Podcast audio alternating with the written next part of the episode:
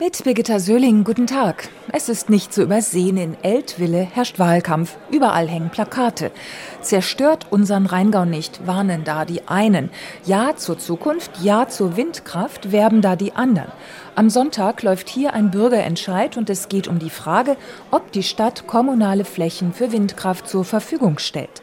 Gerade läuft ein Infomarkt in der kurfürstlichen Burg. Wir wollen das Kulturerbe des Rheingaus erhalten. Die, die Debatte ist sehr emotional und es ist sehr kontrovers. Ein Problem damit, wenn man sagt, der wunderschöne Rheingau soll nicht verschandelt werden mit Windrädern. Was ist denn mit den anderen Landschaften? Es fällt mir sehr schwer, eine Entscheidung zu treffen. Ich habe noch nicht alle Antworten. Kulturdenkmäler wie Kloster Eberbach sollen nicht im Schatten von Windrädern stehen, sagt Gerhard Gensler vom Verein Pro Kulturlandschaft Rheingau. Wir haben ja vom ersten Tag an gesagt, dass der Rheingau ein Kleinod unter den Kultur- und Naturlandschaften ist in ganz Deutschland.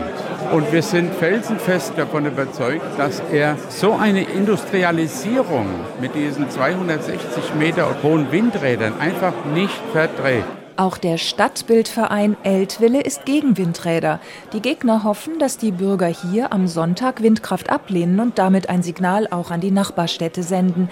Bislang gilt der Rheingau als Bollwerk gegen Windkraft.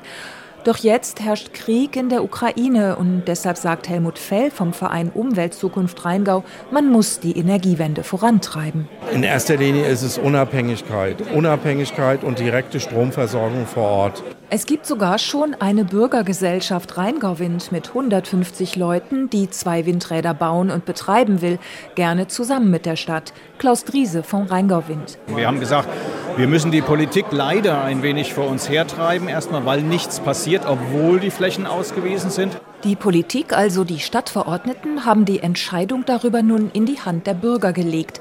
Aber so ein Bürgerentscheid ist nur gültig, wenn sich viele beteiligen. Mindestens ein Viertel der Wahlberechtigten muss am Sonntag entweder mit Ja oder mit Nein stimmen. Birgitta Söhling aus Eltville im Rheingau.